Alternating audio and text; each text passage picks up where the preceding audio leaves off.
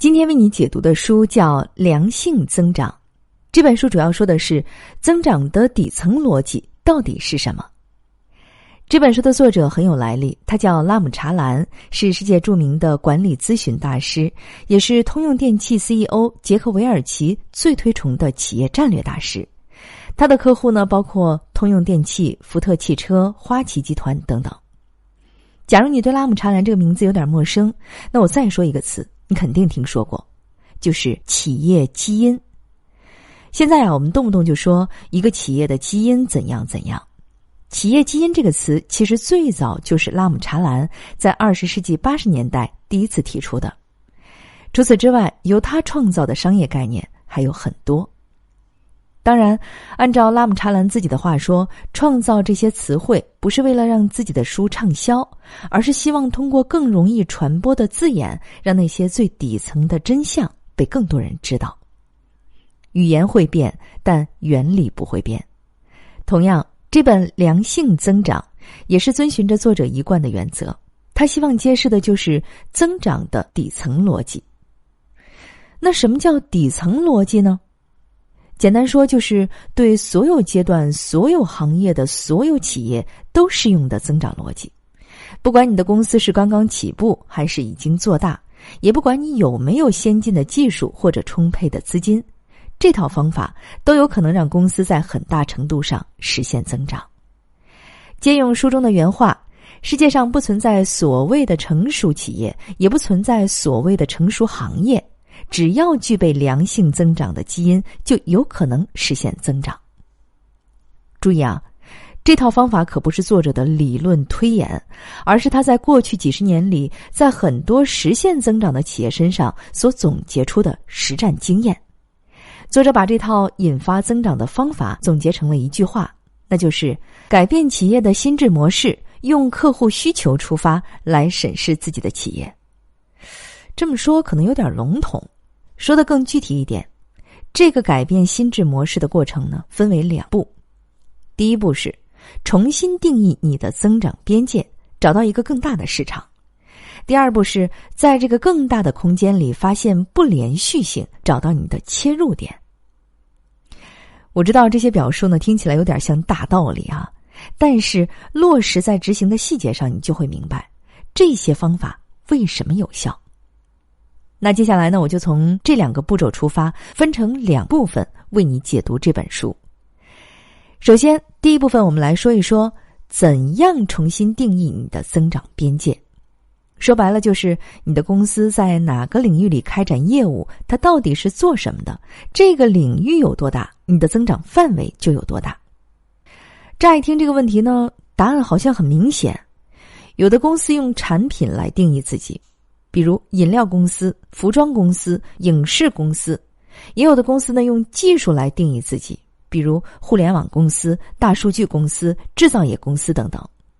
当然啊，这些定义呢都没错，而且呢简单清晰，能够让顾客对公司有一个非常确定的认知。但是作者认为，这种定义方式会引发一个副作用，那就是它会给增长限定一条明确的硬边界。比如，一个汽车制造商，你给他的定位是造汽车，那么它的增长边界就非常清晰了。从理论上来说，所有手里有驾照而且买得起车的人的数量，就是他们的客户上限。这个蛋糕呢，虽然看起来大，但是你要知道，你还要面对一大堆的竞争对手，所有汽车制造商都在跟你抢这块蛋糕。就算你今天实现了增长。明天还可能出现性价比更高的竞品把你替换掉，所以要想实现持续的增长，前提是得划定一个更大的边界。那么怎么划定呢？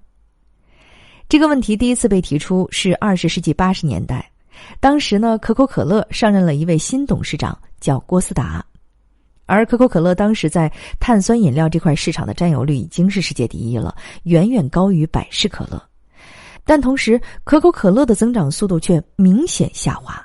照这个趋势下去，碰到天花板那是早晚的事儿。那么，怎么解决这个增长问题呢？当时公司里的主要观点是加强攻势，进一步从百事可乐之类的对手那里夺走更多的份额。但问题是，可口可乐已经是这个行业的头部，占据着百分之三十五的份额。就算再继续抢夺，又能夺过来多少呢？这就像考试，从六十分提高到九十分容易，但是从九十分提高到一百分，那就难多了。针对这个问题呢，郭思达算了这么一笔账：全世界几十亿人。平均每人每天消耗掉的饮品，包括水在内，大概是一千八百毫升，也就是我们每天会往胃里装一千八百毫升饮品。但是可口可乐在其中占多少呢？还不到六十毫升。假如你的目标不是占领碳酸饮料市场，而是占领消费者的胃，那这就意味着你还能增长至少三十倍。从这个角度看，可口可乐的目标不是怎么打败百事，用郭思达的话说，他们的目标是尽可能占领消费者的胃。按照这个目标，可口可乐的敌人不是现在的同行，而是咖啡、牛奶，甚至是水。在重新定义边界之后，可口可乐开始布设新的产品线。现在的可口可乐的产品涵盖了大多数饮品，这些转变。就是从郭思达的这次思考开始的。换句话说，与其把精力花在怎么做这个舞台上的冠军，不如去思考怎么找到一个更大的舞台。可口可乐把自己的定位从饮料生产商扩大到了满足人类的一切饮用需求。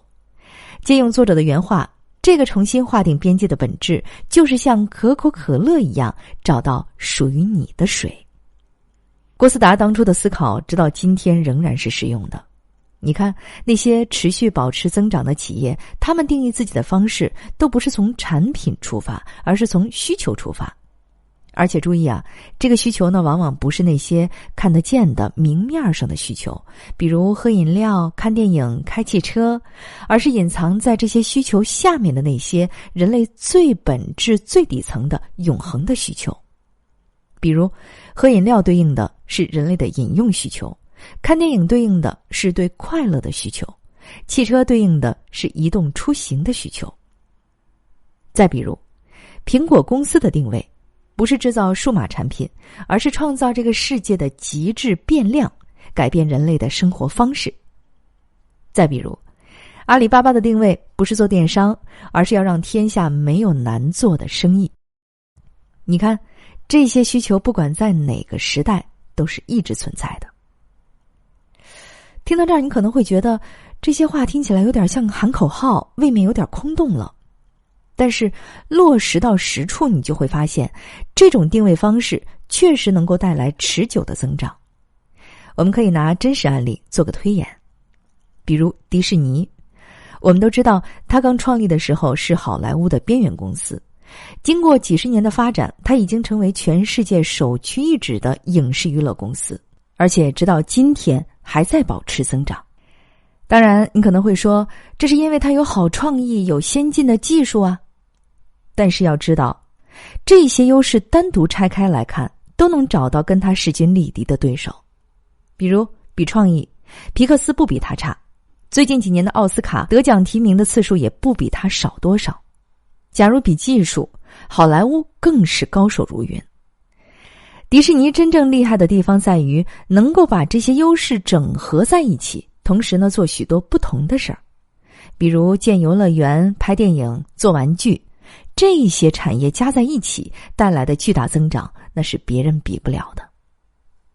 那么，作为一个巨无霸，迪士尼为什么能够保持这样灵活的姿态，在各行各业之间游刃有余呢？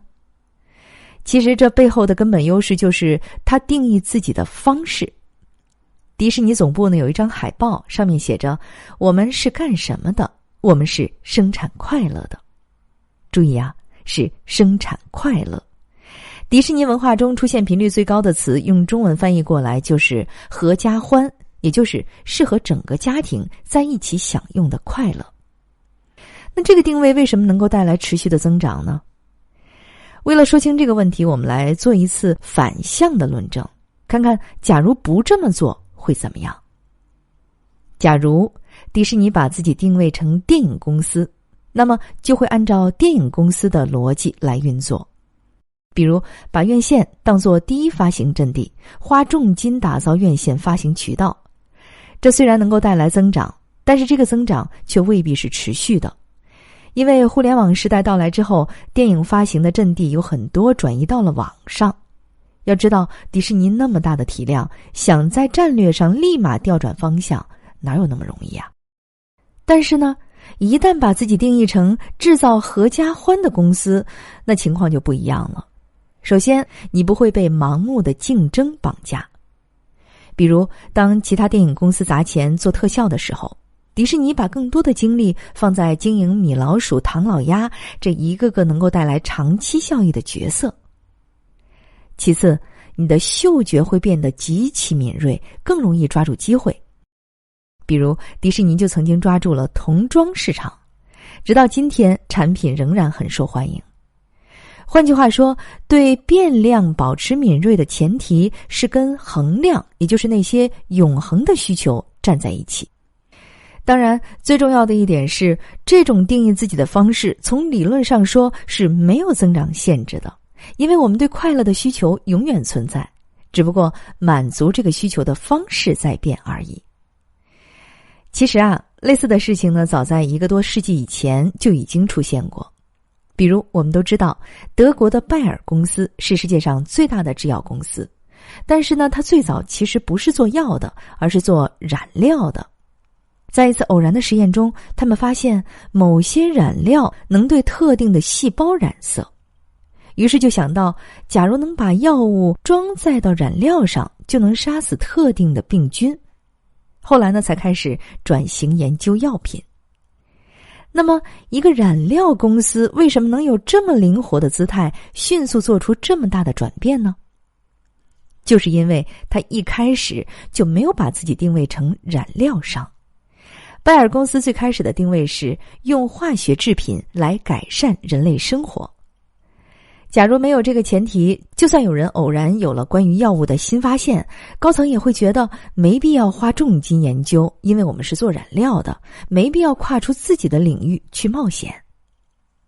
再比如，打开你的手机，你会发现很多应用都集成了很多功能，有的应用呢集成了全部有关旅游的功能，包括卖门票、订机票、订酒店，它的定位呢就是满足用户的旅行需求。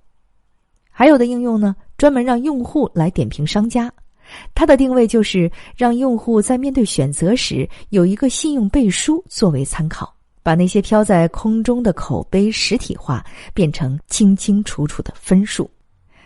其实啊，这个找定位的过程呢，就有点像航海。要想成为伟大的探险家，那你在出发之前呢，就得找到那片能够成就你的足够广阔的海。好，以上就是第一部分的内容。怎么定义你的增长边界？作者认为，要想获得持续的增长，不能用产品来定义自己，而是要从需求出发，用人类最本质、最底层、最持久的那些需求来划定自己的边界。当然了，你可能会说，就算划定了新的边界，这个新领域里的业务未必适合你啊。况且，这个新领域没准已经被人占领了，哪儿还有份额留给你啊？而且公司要转型，还得在内部统一人心，这些都没有那么容易。那接下来第二部分呢，咱们就来解决这些后续的问题，说一说在重新划定边界之后，对外怎么找准市场切入点，对内如何改变企业的基因。先说对外怎么找准市场切入点，你可能会说了，扩大边界就等于进入了一个新领域。这个领域里可能已经有巨头，后来者还有机会吗？作者认为有，关键在于你得发现这个行业里的不连续性，只要存在不连续性，你就有机会。要想知道什么叫不连续性，我们得先知道什么叫连续性。通用汽车集团的缔造者阿尔弗雷德·斯隆曾经说过：“通用汽车的核心构想是为每个人的每一种需求都打造一辆汽车，包括在市区出行的汽车、在野外旅行的汽车、适合全家人一起出游的汽车等等。这种对所有人所有需求的全面覆盖，就叫连续性。只要没做到，就出现了不连续性。”从这个角度看，你总能发现机会。联合信号的 CEO 拉里·伯西迪曾经说过：“世界上根本不存在成熟市场。”比如，传统的百货公司认为零售业是成熟市场，但是沃尔玛发现了小镇居民对低价商品的需求，实现了增长。当年休闲鞋巨头霞布士曾经认为鞋类是成熟市场，但是耐克通过运动鞋实现了每年超过百分之十九的增长。再比如。被称为美国商业偶像第一人的李艾科卡，他曾经呢是福特汽车的总裁，后来又担任克莱斯勒的总裁，并且呢让当时正处于低谷的克莱斯勒再次崛起。顺便提一下，老人家在二零一九年七月，也就是这本书中文版面世前的两个月，刚刚去世。当年呢，李艾科卡复兴克莱斯勒的重要契机，就是他发现了一个不连续性。那就是当时正好赶上美国的婴儿潮，越来越多的家庭要带着孩子全家人一起出游，这就出现了一个问题：传统的轿车空间小，很难把帐篷啊、行军床啊、自行车之类的大件装进去，而货车又太大，普通人家根本不需要。你看，客户的需求出现了断点，于是呢，李艾科卡抓住这个机会，推出了家用的小型客货两用车。结果很受欢迎。说到这儿，你可能会问：当初啊，可能是因为信息技术落后，企业对变化不敏感。但是现在，大数据技术这么发达，所有的需求都反映在数据上，他们在很大程度上都是公开的。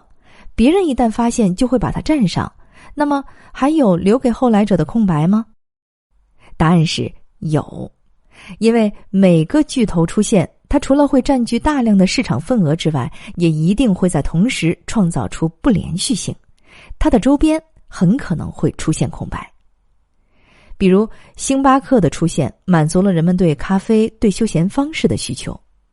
以前呢，我们对咖啡可能没有那么大的需求量，星巴克多了以后，需求就跟着多了。乍一看，这个市场好像已经被填满了。但是，假如反过来看客户这边。你就会发现，星巴克满足的很大程度上是人们在休闲时间对咖啡的需求，但是办公室时间，那些在写字楼里的白领却只能喝速溶咖啡，这就是一个新机会。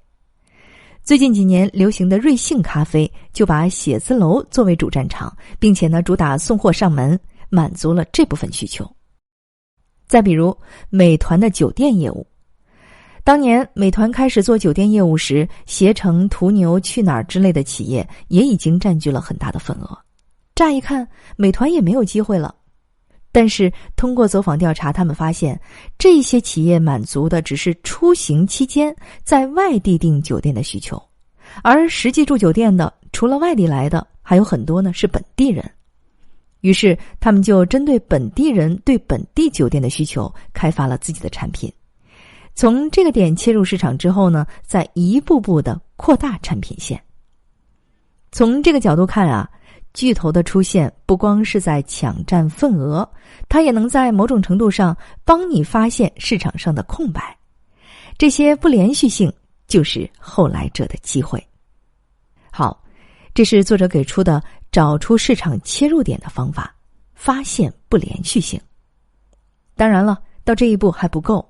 因为改变企业的定位，本质就等于改变员工的观念，所以呢，你还要对内统一共识，这是一件很难的事儿。比如苹果公司，要让公司里的每一位员工都从上到下坚定的相信自己不是造手机的，而是在改变世界，这并不是一件容易的事儿。这本质上呢是一个说服问题。要让人相信你的愿景不是一句空洞的口号，同时呢，你还得设计一套便于传播而且感染力很强的话术，从内到外不断的强调它。那么，怎么设计这套话术呢？作者给出了很多方法。其实呢，这些方法在很大程度上都基于一种叫做“黄金圈”的思维方法。掌握黄金圈法则，你就掌握了设计这套话术的方法。黄金圈法则，简单来说呢，就是一个从是什么到怎么办再到为什么的过程，也就是在你正在做的事情的基础上，不断的追问你是怎么做的，你为什么要这么做。比如，一个做新能源汽车的公司，按照黄金圈法则，他要回答的第一个问题是：是什么？显然，这是一个新能源汽车公司。第二个问题是怎么做？也很好回答，做法是采用先进的环保能源技术，让汽车既具备足够的动力，又不会带来污染。第三个问题是为什么这么做？这样做会带来什么结果？当然了，结果有很多，比如公司能盈利，用户会获得更好的体验，解决绿色出行问题等等。这个时候呢，你就要从中选取最能打动人的那个结果。对新能源汽车来说，很可能是留给后世子孙一个更加生机盎然、更加洁净的地球。哎，到这一步，这家新能源汽车公司的黄金圈已经很清晰了。但是到这步还没完，关键就是下一步。你真正对人讲的时候，要把这三个问题顺序倒过来，也就是先说为什么，再说怎么办，最后说是什么。比如，我们公司的愿景是留给后世子孙一个更洁净的地球。在这个目的下，我们的做法是从绿色出行开始。在这套做法下，我们目前的产品是新能源汽车。你看，按照这个顺序讲下来，感染力就会强很多。假如你观察一下，就会发现，其实呢，很多企业都在使用这套方法来设计自己的企业文化。比如，苹果公司会说：“我们做的每一件事都是为了突破。”这句话回答的是为什么，然后再说我们的方式是把产品设计做到极致，这是在回答怎么办。最后再说，本着这套方法，我们目前做出了好用的手机，这就是在回答是什么。顺便说一下啊，这套方法呢，不光对企业有用，对个人同样也有用。在他的演讲上，大多数演讲者都在用黄金圈法则来设计自己的演讲。假如你也有创业的打算，或者要宣讲自己的想法，也可以试试这套方法。好，以上就是第二部分的内容。我们说了，企业重新划定边界以后面临的两个问题：第一个是对外怎么找准新的市场切入点，方法呢是找到市场上的不连续性。第二个是对内怎么凝聚共识，你可以用黄金圈法则来设计一套话术，并且不断的传播，久而久之，共识度就会提高。到这里呢，这本良性增长的精华内容就为你解读完了。其实呢，这些主张可以概括成一句话，那就是换个模型来看待商业竞争。以前啊，我们看待竞争使用的是单赛道模型。也就是我和竞争对手在同一条赛道上向同一个终点发起冲刺，我的敌人就是我身边那些跟我站在同一个起跑线上的人。比如做饮料的，你的对手就是其他饮料公司。但是呢，这本书告诉我们，竞争的真正模式其实是多赛道模型，也就是各个领域的选手从不同的赛道出发，虽然起跑线不一样，但是你们的终点是一样的。都是占领用户的时间，占领用户的钱包，或者填饱用户的肚子，而且呢，终点的空间很有限。当你环顾左右，盯住同行时，其他赛道的选手可能已经先你一步把位置给占上了。最近几年，我们都在说，摆在第一位的不是占领市场份额，而是占领用户的钱包份额。这本质上呢，也是作者观点的一种延伸。未来。定义行业的方式不是从产品出发，而是从问题出发。假如你们是在解决用户的同一类问题，那么你们就处在同一个行业。